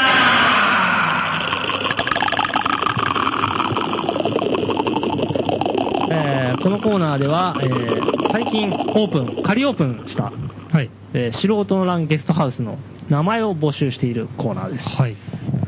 名前決まったじゃないかっていう話もあるんですけれども、そうなんですかね。えーラジオでは引き続き募集して、決まってないですよね。決まってなういですよね。ん。あの、今のところ仮の名前は、えーマソソソマソソです。そう、我々が推してるのは、うんマソソソマソソ。うん。これを今、あの、申請中です。ラジオ から。そうですね。でも一応あの、命名権はラジオにあるんだよね。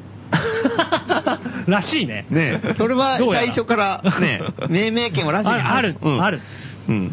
引っ張ってるだけでね。だけ でね命名権はあるん だあるん、うんあるんで、我々が決めますけども。もし仮の名前が、サイトとかに出てたとしたら、うん別の名前が。それは偽物なんだよ。こっちの正しいはずだから。なるほど。うんあ、そうそうそう、すでにサイトが一応できてるらしいっていうそうそう、ウェブページウが。ェブページが。はいえっと、URL が、うんマヌケ .asia。うん。でアルファベット検で、索マヌケドットアジア。 manuke.asia ですか。アジアってあるんだね。ドットアジアって。俺も初めて知ったよドットコムとかさ、ドット JP とか。うん。ドットアジア。ドットアジアがある。なんかドット JP から解放されたのなんか気持ちいいよね。ドあーットアジアみたいなさ。どこだかわかんねえみたいな。そう気持ちいいね。やつアジアの宿うん。これアクセスすると素敵なホームページがお。見られます。見られると。えー自分の目で確かめてください。うん。ただし、そこに書かれているゲストハウスの名前は、うん今お聞きの通り、うん偽物だと。うんもし、うちらが今、いね、うん決めてる、うん今のところ、ね、マソソソマソソでしたっはけいはいうんと、一致してなかったら、うん一致してない場合はラジオの方が正しいと思っててもらえれば、そうですね。うん一致してれば、それです。大丈夫ですかじゃあ、もしそれで、その情報を聞きつけて、まあ、ウェブページで電話番号を見て、うん電話して、うんマソソソマソソさんですかって言っても、フロントは対応してくれるんですよね。多分大丈夫だと思うんですけ ど、もしそれで、はって言われたら、そのフロントが分かってないから、それはい教えてあげてください。偽物です、そのフあロのントは下。手したら違いますって言います。 フロントが。でも電話番号を確認して何度もかけてください。はいって言うまで。うん。で、マソソソなぜマソソですよね。なぜならでマソソソマソソですよね。なぜならラジオを聞いてるあなたが正しいからです。うん。わかりました。じゃそうあ、自信を持って。もし違うって言われたら、あなたラジオ聞いてますかって聞いてください、フロントのやつに。うん聞いてないって言ったら、それいったら偽物です。うん知らないんですか、名前って説教してくる。なるほど。それぐらい、あれですね、この命名権はラジオにある。そうでうす。ん。自信を持っていいってことですね。そうです。うん。で、暫定的に今、マソソマソソ。そうですね。で、さらにいい名前が来たら、それも変わると。うんで、本当にこれにししましょうっていうのが来たら、それに決定して、うん。 40連、 40連泊。 40連泊無料無料うんチケット。 10万円ですから。うん10万円相当。はい40泊じゃないですからね。40連泊ですからね。うん39泊したら、39泊分はお支払いいただ くと。 20泊20泊だとダメです。連泊ね。そう連泊はいこれ、 はがきが来てるのは怖いですけどね。いやもう皆さん、やっぱほん喉から手が出るほど欲しいですから。 40連泊え終電に遅れてもダメですから。新宿で飲んでごめん終電逃しちゃった、ああ始発で帰るとかそういうのダメですかダら。メ。 止まんなきゃダメ。うん全額いただきます ねえー、ラジオネーム。ラジオネーム、イエイエピーさんです。はいえーゲストハウスの名前はこれだ。えーゲストハウス、ワンダフル、ワンダフルズ。名前それ、ゲストハウスの。 えーそうそうです。沖縄に住んでますが、高円寺のイメージは、ワンダフォーなイメージなので、うんワンダフルという言葉入れたかった。おう未完成風子ちゃんのツイッター見ての応募です。おうおううさぎ。えーちょっと読めないですけど、今沖縄にいないので、ツイッターで、んあ、か、メール、メールに連絡くれると嬉しいですっていうことなんですけど、特に、これを聞いていただければ、 採用不採用の連絡した方がいいのかなえまあ採用されたら、連絡くだなんさかい。ツイッターかなんかで連絡しますけなるほど。。ワンダフル、ワンダフルズ。ワンダフルワンダフルズ。うん私これね、結構好きです。うんうんまあいい、いいい。い、いい名前だと。ゲストハウス、ワンダフル、ワンダフルズっていうの。で言もこいれにくいですけどね、ちょっと。イメージがワンダフルなので、ワンダフルという言葉を入れたかったって割には、二つも入れてくるっていうのが、うん。なかなか、そうだね。いいね。いいですね。だからまあ多分考えたのがワンダフルズで、やっぱりワンダフル入れたいと思って、もう一個ワンダフル重ねたんじゃない入ってんの気づかなかった。入ってる気づかなくて。ミエビーさん、ありがとうございあます。りがとうございまいいすで。うんまだある。まだある。えー、ラジオネーム、ミッキーチェーン。ゲストハウスの名前はこれだ。うん北中ガラ、カラクタ共和国。カラクタ共和国 何ですか、そのカラクタって。いや、ちょっとわかんないですけど、うんえー続いて、カラクタゲストハウス。もしくはゲストハウスカラクタ。カラクタううん。えーじゃあカラクタの説明。はあカラクタ共和国。うん。カラクタファブリック、アフリカ・ナイジェリアのミュージシャン、フェラクティがん、 1974年、ナイジェリアの圧政に対抗して作ったコミューンの名称です。それがカラクタ。最初ガ、ガラクタって書きたかったのかなと思ったんですけど、本当にカラクタであってんですね。うんうーんあいや知らなかった名前そういうコミューンの名前からえー来てると。北中カラクタ共和国。うんうんで、この方はですね、うん野心的な方で、キャッチコピーの方も応募してそおうなんりでますす。よ。キャッチコピーも募集してんですよね。こちらは検証がえー一泊無料一。泊無料。採用された場合、一泊無料。じゃあ、キャッチコピーの方。 えー、セコムしなくても安心安全なゲストハウスです。うんマソソソ、マソソ。うんなるほどね。えー、続いて。うん金と名誉を捨てたら人間の生命が残るん だ。マソソソ、マソソ。それ嫌だよ。裸一貫みたいな感じでしょ要は。ゲストハウスでもなんでもねえじゃん。いやいやいやいや、ゲストハウスの、 金と名誉捨てなきゃいけないのここ。 いや、いや、捨てなくても大丈夫です。うんこれ事実を言ってるだけです。金と名誉を仮に捨てたら人間の生命が残るんだよ。残るんだ。 1円も払わずに止まったやつがなんか開き直ったみたいですね。そうさあ、煮るなり焼くなりしてくれって、俺はここにしかいね え。俺は俺しかいねえ。何もねえよ、俺はもう。命が残るんだっていそういうう。の残るんだ。金も名誉もねえみたいな。かかってこいみたいな。なんかそん警な、察を呼べみたいな感じ。殺せみたいそうな。殺せ、殺せ。はた迷惑ですもうね。そうもう、フロントのテーブルの上でもう大命になっちゃう。殺せ、殺せと。それはゲストハウスのキャッチコピーにしたらまずいね。まずいですよ、それ。一番招かれたら客ですよ、無そ亭れ。主観をね、推奨しちゃってるっていうことになっちゃいますか金らと名ね。誉。これでも、ホームページ開いてこれがいきなり書いてあったら、びっくりしますね。びっくりするよ。びっくりするね、これは。すべて金を捨てた人はあまり来ないでほしいですね。うんこれお岡本太郎さんの言葉から引用されてるみたいですけど。あ、そうなんですかうん。岡本太郎も無責任なこと言いますね。本当に。残された身になってほしいですよ、本当に。てめえは、本当に迷惑するかてめえは勝手に死んじゃってさ。ありがとうございます。ありがとうございますミッキーさんね。どうですかマサソソマサソに、いやー今回対抗してやる。そうですね。そうそうそう、マサソの方がいいかな。まだ勝てないね。まだ勝てないうんまあ、そうそうそう、まあ、そうそうにキはャ勝ッてチない。コピーもね、引きつ結構、に二つ目いいんですけどね。うん。いいですけど、これは、ゲストハウスゲストハウスとしてではちょっとそぐわない。いいけど、ちょっと困るんで。名言ですけどね。うん残念でした、うんえーということで、うん今週も暫定のゲストハウスの名前はマソソソマソソでした。引き続き、ゲストハウスの名称は募集しております。えー、宛先は郵便番号166-0002東京都杉並区高円寺北3丁目9番11号素人の欄5号店内アナログ FM ラジオ素人の欄、うんゲストハウスの名前はこれだ係までおはがきお待ちしてます。同時にゲストハウスのキャッチコピーはこれだもおはがきお待ちしております。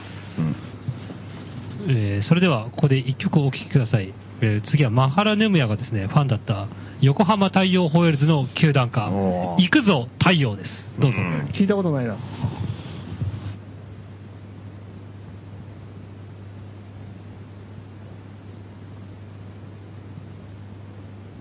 「行くぞ太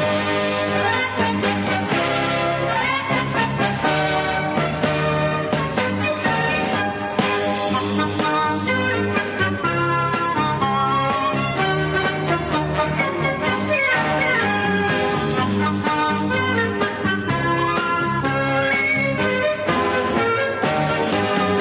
くぞ太陽行くぞ太陽勝負の世界ゴーゴーゴーゴー行くぞ太陽行くぞ太陽鍛えた若手ゴーゴーゴーゴー泥にまみれて滑り込む燃える星には我らの星に流ある歴史太陽吠える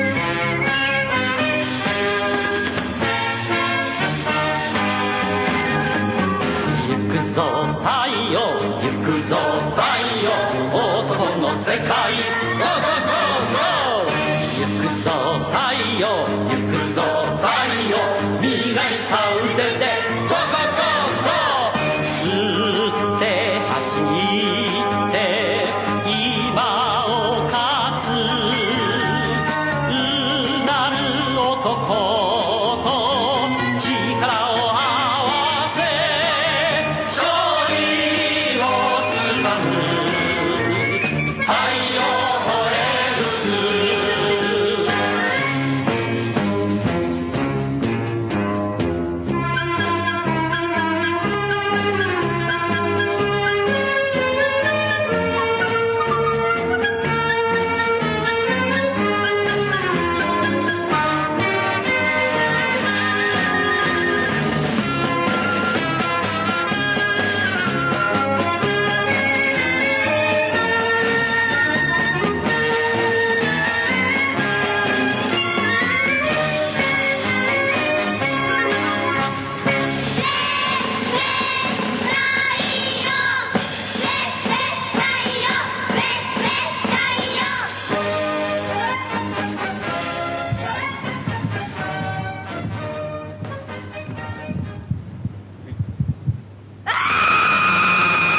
謎の硬いフィルムを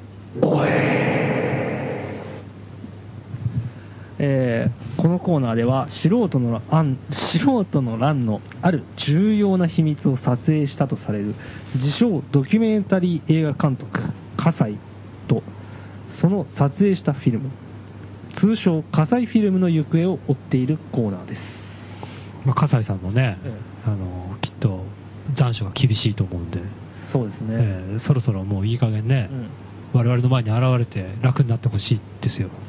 そうですね、えー蒸し蒸し蒸してんですかね窒居してやっぱそうなんじゃないですかね。そろそろ外に出てね、 我々の前に現れたら怖いですけどね、我々としては。 自首してほしいですけどね。そうですねこれが火災フィルムですって言って。そしたらね、もう我々の方も一安心で。円満解決ええだから、アイスコーヒーぐらいおごります よ。私も。 安いね。生命の危機を脱したっていうのに。えー今日も情報の方が来ております。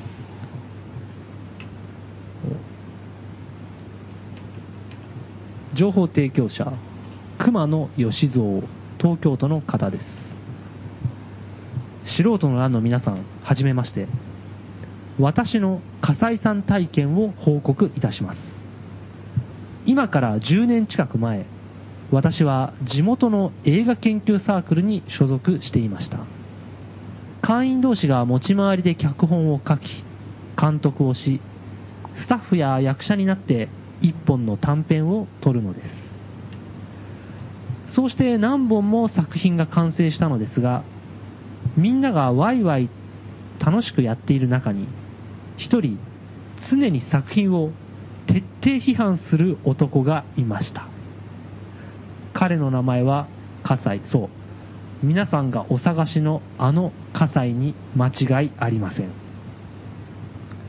葛西さんは、俺みたいな優れた映画人に作品を見てもらえる幸運に感謝するんだな、と、高飛車な前置きをした後に、この作品は5ダール以下だとか、なんだこりゃひどいな大島渚に全然届かないよとか、つまらない演技ですね。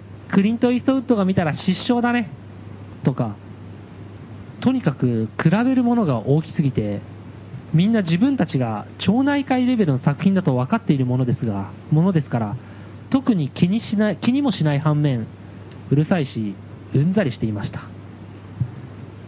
そしてある時、会員の一人が、葛西さんが映画を作っているのは見たことがないけど、作らないのと質問をしました。葛西さんは、もちろん作ってるよ。ただし君たちの手は借りないね。というか、お粗末なスタッフなんかいらないよ。俺の良さを分かっている俺が一番よく分かっているさ。俺が撮っているのは、ドキュメンタリーなんだ。私たちは芝居のある映画ばかり撮っていたので、笠井さんのドキュメンタリーにとても関心が湧き、ぜひ見たいと言いました。すると笠井さんは、残念だけど、君たちのような目の曇った連中に公開はしたくないんだなしかしすぐに見れますよ。もうじき月間映画ファンの入選作品上映会の時期だしね。と答えました。私たちは驚きました。今は亡くなりましたが、当時出版されていた月刊映画ファンは、映画マニアの間で読まれていた人気の雑誌で、映画を撮影したい若者をターゲットにしていました。特に雑誌が読者の撮った映画を募集し上映する新人映画作家上映会は多くの読者にとって憧れの企画でした笠井さん入選したんですかみんなが聞くと電話はないけど数百万の機材で撮影したし何ヶ月も粘って撮影したから入選を疑う理由はまるでないんだよ笠井さんは自信満々に言いましたな、何を撮影したんですかテーマは君、俺は映画を撮ってるんだぜ。見ればわかる決まってるよ。言葉で説明したんじゃ台無しさ。でもかわいそうだからヒントをあげよう。活気のない商店街に出現したダメ人間たちのリサイクルショップが、みこしを担いだりするドキュメンタリーだ。テーマは絆。月日は流れ、いよいよ月間映画ファンの入選作品発表号が発売されました。私たちがページをめくると、笠井さんの作品は入選作品の中にはなく、悪い作品の見本として発表されていました。笠井さんはその日からサークルから姿を消しました。編集部の笠井さんの作品に対するコメントは、一刻も早く忘れたいでした。皆さん、さようなら。なるほど。笠井さんはちなみに、はい。映画を発表されたことっていうのは、これ、これはまあね、ええ発表できなかったんで、そうですね。発表されたことっていうのは、いやー何回かあるんですかね。私が知る限りないですね。ないですか、ええ。これ、すごい珍しい例だと思いますよ。は発表しようとええ。してたおしてた。で、検証に応募して、うん。悪い作品の見本に選 ばれた。で、コメント、編集部のコメントは、一刻も早く忘れたい。どういうことなんですかね。作品が悪かったのか、被写体で被写体となった頃、ダメ人間のリサイクルショップが悪かった。悪かったのか。どうなんでしょうね。私の予想では、ものすごい量のフィルムを撮ってるはずですから、そうですね。はい。多分8時間ぐらいの映画だったんじゃないですかね。 でも審査員もちゃんと見なきゃいけないから、そこは誠実にねそ。こは誠実に8時間見たら、もう頭の中に残っちゃって、もう一刻も早く忘れたい。可能性ありますね。 まるで本当になんかその世界を生きてるような感じさえするっていう8時間強制的に見せられたからいやご愁傷様ですとしか言いようがしょうがない。ないあ私あんまり映画の見方ってよくわかんないんですけど、はいドラマ ってえ週に1回1時間とかじゃないですかえ、テレビドラマ。テレビドラマって、はいまあ、まとめて見る人はまとめて見るんでしょうけど映画ってそういう見方しちゃダメなの2時間45分の映画をうん。 1時間見て、うんまた1時間見て、ん45分見てっていうのまあ別一に週間おきと、か別にいいんじゃないですか。あ全決まった見方は特にないと思うんでな。いただまあ、ど、どの映画も大体2時間だったら2時間集中して見てるっていう前提で作ってはいると思いますけどねあー、作り手の方作は。作ってる方はええまあ、それはそういうことだと思います。まあ、葛西さんはね、ただこの、そう、この葛西さんの情報では、やっぱりこの審査員は見たってことですから、うん審査員やった人にどんな作品だったかって、もしね、このラジオ聞いてたら教えてほしいし、あるいはこのそうですね雑誌にタイトルぐらい載ってると思うんで、月刊映画ファン。えもし持っえて持るってる人がいたたら、ちょっと情報をお待ちしてます。聞いたことないけどね。やっぱまあ映画マニアの、のまあ、あマイナーな本なんじゃなるいんでですすかかねね。。ええということで、えーでもこのこの編集部の人からもね、情報があったらそうですねお願いします。お願いしたいので、まず月刊映画ファンのことを知ってる人と、うん。えー編集部の人と、そう。そしてこのサークルに属してた別の人でもいいですけど、そうですね。まあ他の人でも構わないですけども、あと、この姿を消した笠井さんの行方を知ってい有る。知ってる人ね、はい今はあの確か脱走中なんでしたっけそうです。ムキエビムキオさんの情報によるとあのー警察に追われてる身で警すか察に追われてる身ですね知ってて言わないと、かくまってると思いますよ。 ということで犯人隠匿のね罪に問われる可能性もありますので、楽になりましょう。えー情報提供の方お待ちしております。郵便番号166-0002東京都杉並区高円寺北3丁目9番11号素人の欄5号店内アナログ FM ラジオ素人の欄謎の火災フィルムを終え係までおはがきお待ちしております。ということで、いい感じですね。告知のコーナーが、うんついにやってまいりましつた。いにやってまいりました。うん告知。えと北中余市が出たうんー、今週、毎今週の北中 良いコーナーになりつつありますけどね北中余市が一応15日に、じゅ今週のやぶでもいいですけどね、 うん、今週の一応あのえっ、と15日だよね、えー15日15日日曜日第3日曜日、近いね、うんえーあと来10日12日ぐらい原発止まる日ですね。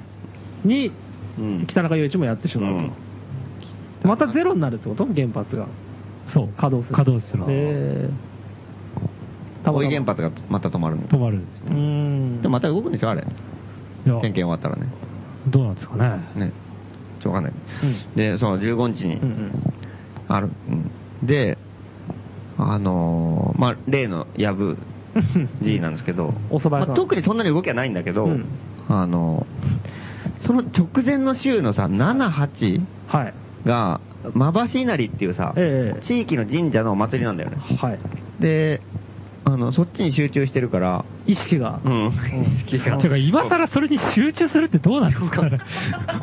もう毎年やってもう80いくつでさなれろよってか感じだけどね、そう、だからね、だから結構その、うん、最近も店に来るんだけど、はいそのまばし稲荷の日に、はいお祭りの日に冷蔵庫を貸せっていうことをもう毎回言われるのよ、もう100回ぐらい言われてるのうんうんで、だからその冷蔵庫をちゃんと貸すのか貸さないのかみたいなさ、あれかそうなの、まあ、今か貸すことに決まっ決まってなかったっけ決まってるよ、うん、もあう無条件で、これは、無条件交付うん、取っとけ、うん。ってなってんだけど、一応それのなんか、うん確認みたいなさ、ちゃんと貸すんだろ うな、お前、みたいな。マジで、うんうんそれ 本当に確認なの。もう貸すって言っいやてんのに。言っいや、言ってるけど、あの、これ、ちゃんと取っとけよ、おい、みたいな。すごい。毎日。売るなよ、みたいな。何なんだろうよくわかんないけど、まあ、そういうこう、冷蔵庫をちゃんとね、あの、確保してね、確保しとかないと、町内会の人が困るっていうかさ。で分かってるって言ってるんだでよもうね。んいや、貸しますよって毎回言ってんだけど、ううんでないと困るからね、みたいな。 ちゃんと運んできてよ、みたいな。もうなんか、わかります、わかってますよ、みたいな。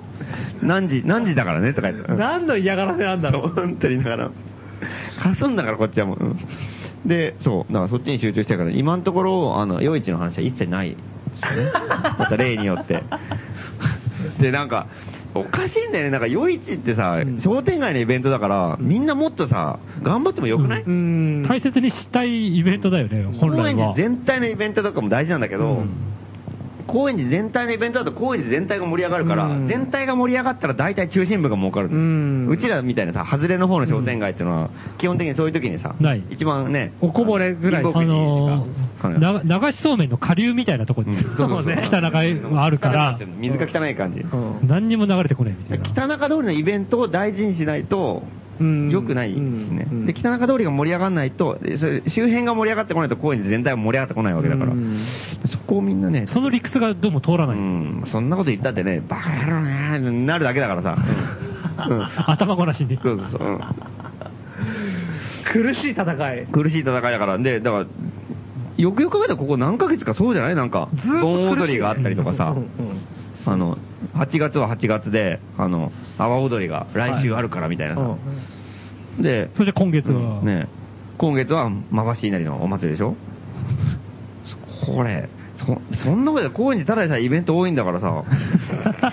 いや、全部後回しになったら、全部しょぼい感じになるじゃん。うんこれなんとかしないとやばいですよ。今んとこまた、これもうね、3週、三ヶ月連続ですよ。僕らねあの、なんかこう、なんかの大きいイベントの影に薄れて、うんこう。煽りを食うっていうね。そう。これなんとかしないとやばいですよそれで役員がそれ、こんなでかいイベントがあるから対抗して頑張ろうっていうふうには一切ならず、一切ない。うん。もう完全に軍門に下ってる から、あの、大きいイベントに逆らうなみたいな、そっちが優先に決まってるからみたいな。うん大きい、そんな感じだよ。だから大きいイベントに参加することによって、なんか俺たちもやったなみたいな そうそうそ、う謎の達成感。うん。なるほどね。大きいことやった感じになれると。うん。そうなんだよ。うん。だからちょっとね、また不安ですけどね。だから来週、またね、あうの、ん告知の時に、そうですねどうなってるかお知らせできると思うんですけど交互期待今のところ不安です、俺は。うんこの不安をねで、来来週は、あの、あの、何ちょうどあの、何まあ、バシ稲荷のお祭りが終わった後後のの火曜日の放送だから、うん急にうん、夜市の方に向くんだよ。みんなうの意識が。うんお前何もやってねえじゃんみたいな。いきなり怒られるんだよ、大あそうなんだ体。いつものパターンだと。うんうんこういうのはもっと何週間も前にやってくれダメなんだよ、いきなり。また例のうんまた例によって、なんか、やる気あんのえ殺すよみたいなさ、そういう話になってくるから、すごい不安なんだよ、なんか。嵐の前に続けたみたいな。なるほどみんなの意識がし、こう、まばしいなりのうんお祭りに集中してて、うんで、誰も北中陽一には興味向かないと。うんで、向いた瞬間に、お前何もやってねえじゃん、お前何やってるみたいなさ、なんかもうそこまで見えてるともううん、完全にパシリのポジションだから。うんうんやばいんですよ。厳しいですうんね。まあ、そんな感じで。うんやると。北中陽一。うん。そして、うんで、あとは、韓国のえーうん。で、韓国の、あのー、ゼロフェスティバル。はい。あの、韓国、プサンのね、あの、コヌーっていうええやつがいて、あの、このラジオ結構ちゃんと聞いてる、くれてる人はうん、うんわかると思うんですけど、家が大爆発したり、うん。自分の家が。はいであの、アジトっていう、そのアートスペース系、なんかいろんな、なんか総合アートスペースみたいな、うんあの、ところを作ってるヤバめのねうん。結構その、黒い感じの、黒い感じのね。白くないアートスペースを作ってる。そういう、あうの、ん韓国の最重要人物。そう、うんそこの結構、うん結構中心で動いてるような人のコヌーってやつがいて、そいつが、あの、音楽イベント、なストリート音楽イベント。はいだから結構その、本当に路上でバーって巨大なやつを、あ、巨大なやつ。うん、け結構ねお大きいイベントだと思う、うん、路上でやる感じでそのなんか普通になんか山行ったりビーチ行ったりとかするんじゃなくて本当に街の真ん中の路上でさ、うんバーってやるから結構そのすごい面白い雰囲気になるっぽくてうさんでその映像見見せてもらったりとか話は聞いたりとかしたんだけど行くの初めてだからちょっとこん、うん今回ちょっと行ってこようかなと思ってさうん行き過ぎなんだけどさ海外また一応行ってこようかな何日ですかえーっと、で、これが、えーっとね、そのイベント自体は13、14、9月。で金、銅ですね。うん。あれ、北中雄一の前、前日そうですね。すなわち、北中陽一次の時俺がいないっていう、え 15? 15日は俺が、いないのいないんですよ、あこれが。そうなんだ。うんこれ北中陽一ね、やらねえと思うよ。ん俺もそう思うわ。うん。俺も知らないよ。うん。多分本当にし誰も知らないと思う。何がうん。放置されると思う。やんなかったことも気づかない感じ。ただ、フリマだけはもう募集かかってるんですよ。危ねえ危なーないでしょ。やる人じゃなくてフリマの人だけがわらわらって集まってきて。いや、それ危ないよ、本う当。ん。誰が資金だろ大丈夫、なんとかなる。 う。出た。うん。なんとかなります。これは、楽しみですね。い北 中雄やー一が終わった後の放送が。 うん。やばいですよ。うん。ついに5号店まで放棄したから。ええやぶの出 方が、ねえ。やべえ、帰ってきた。あとやばいな、これ。うん。お前いなかっただろ、お前ら。もうなるよねう。ん。当然。俺がどんだけ苦労したと思ってんだ。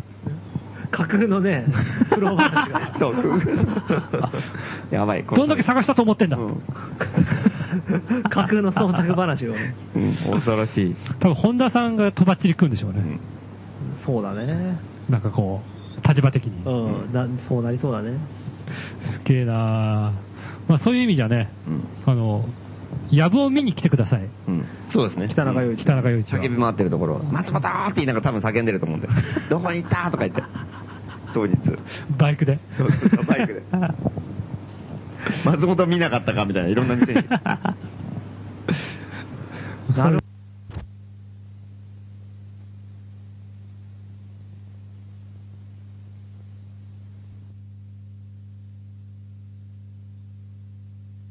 全然知らない。うん。バンドって音楽イベントうんうんうん。なる日ほど本音楽イベント。なるほど。 まあそんな感じですかうんね。うんまあそんな感じですうんね。うんまあ韓国久しぶりですかえーそうでもないかそうでもないな。あの、51プラスっていう、あの、ソウルのイベントに、ああ、行っあのてこ。の間行ってきたから、それが、えっ、とね、4月か5月に行ったから、うんまあ、数ヶ月ぶり、うん五3、月4ヶ月ぶり、うんまあそんなに、うん。ゼロめちゃくちゃ海外ってね、毎月行ってるよね。今、毎月行ってますね。うん。な、1月2月も行ってるあ、行ってないじゃない ?3 月は ?4 月ぐらいから。 4月から毎月うん4、5、6、7、8、9? か なうん。何やってんすかね、俺。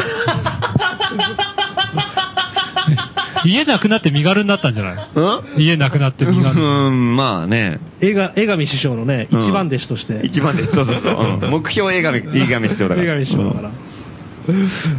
もうその勢いで、で、大体あの、今年の冬ぐらいにウラジオストックにいよいよ。そうですね。いや、今年は行きましょうよ、ウラジオ。ウラジオ行く今年ねあーウラジオそっからラジオやろう。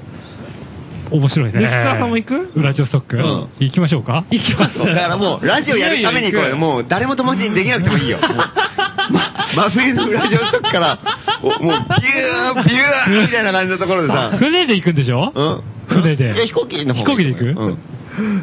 大丈夫ですかねうん ?iPad の表面凍ったりしませんか凍るでしょ。うん。もう、あの、iPad に、あの、指をつけた瞬間に離れなくなりますよ。ベタって。そうそうそうそのままひっついてそこうう起き上が痛い痛い痛い痛い痛い痛い。うん。ずーっと同じ音楽流れてる んでしょマイクも凍るからね。うん。ウラジオストックから生放送。生放送。半径300メートル、は30メートル。 30メートル圏内で。これ生で聞けた人すごいでね。もロシアだったら何やっても大丈夫だから、多分本当にもう20キロぐらい飛ばしてもいいんじゃないああ、そうあか。人いないもんね。うん。だから日本に帰っちゃえばいいの。無人、無人の荒野に飛ば無す。人の声飛ばす。 ということで、いるよ、裏切ると いるかバカにすぎる、無人の荒野とあ、か。違う。シベリアだと思ってる。シベリア鉄道のイメージしかない。えー結構大きい町で。そうそうだよな行ってみますか、うん今年の冬。うん。 行きましょう。ラジオストッ寒そうだなオラジオやるために。ク。え、と、それで街歩いてたら当然江上くんいますからね。 そう。それはいますよ。うん鍵持ってますえね。えそう。だって鍵開けて。鍵あありますかねここで寝て大丈夫って言ってくれるから大丈夫。 路上のマトリョーシカ売り場のおばさんとかと友達ですから。そう。もう間違いない。うん間違いない。 いいね。心強いなうぁ。ん江上師匠。うん。マトリオシカの一つになってるぐらいだよ、多 分すでに。江上が。うん、そう、一人。うん。一番小さい。こっちはあの家具一番小さいやつ が。それあのカ真メん中らへんラ、だったら怖いね。江上が解体するってことだから。これカメラ持ってるバージョンと持ってないバージョンがあって。江上 君。そうう。んんマトリョーシカ。うん。だんだん裸にななってるから。なるほど。いいね、それ。最初スーツだったのが。江上を探せってコーナーやってもいいですね。いや、そうだね。今どこにいるああ。もう GPS とか埋め込んどこうか な。江上くんに会ったら。それは今日の江上。うん。今日ね、今日はどこにいますね、みたいな。全く同じ日に4人ぐらい見たとかっていうの来たら面白いね。別の場所行ってるで。可能性あるよね。だから俺もいろんなとこで会うからおかしいなと思ってたんだ よ。うん。前から。うんそう台湾に行ってもいるし、香港に行ってもいるし、韓国にもいるし、日そんな本にもいるでしょそんなわけないなってうんで、マレーシア行ってもいるからさ。これどこにでもいいんだ、この人と思って。うん。増殖してんだ。ねえ各国にいる可能性あるね。うん。うん。そういう、そんなことも含めてですね、うん皆さん、あの、海外行ったら江上によろしく、そうですね。ということうです。ん。まあ今日はこんなところですかね。うんえーというわけで、アナログ FM ラジオ素人の欄いかがだったでしょうか、えーお相手はパーソナリティは松本るきつらと、馬原デブや。松本はじめでした。えー今日最後にかける曲は、野球小僧です。それでは皆さん、おやすみなさい。何それおやすみ。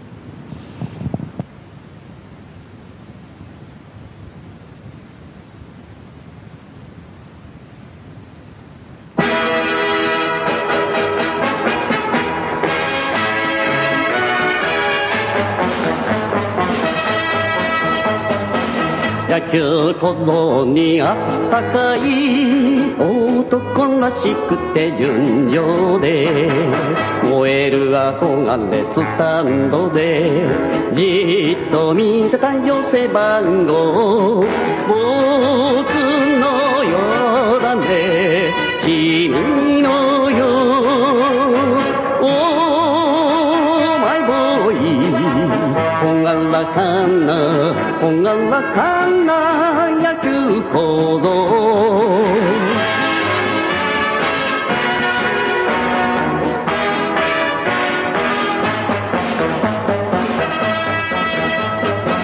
野球小僧は腕自慢すごいピッチャーでバッターで街の空き地じゃ売れた顔運が良ければルーキーに僕のようだね君のようお前ボーイほがらかな、ほがらかな野球行動。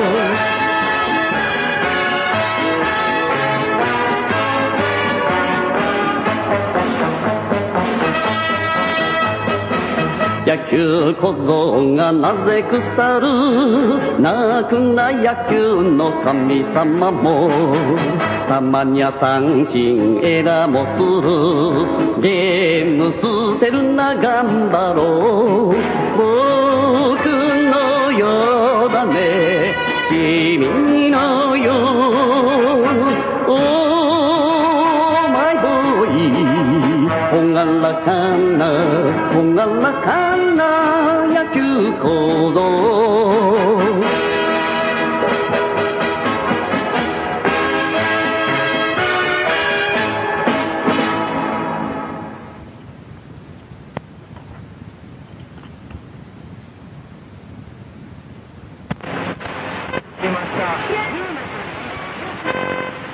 終わんないかなと思ってね、 いうあれが一体、だから、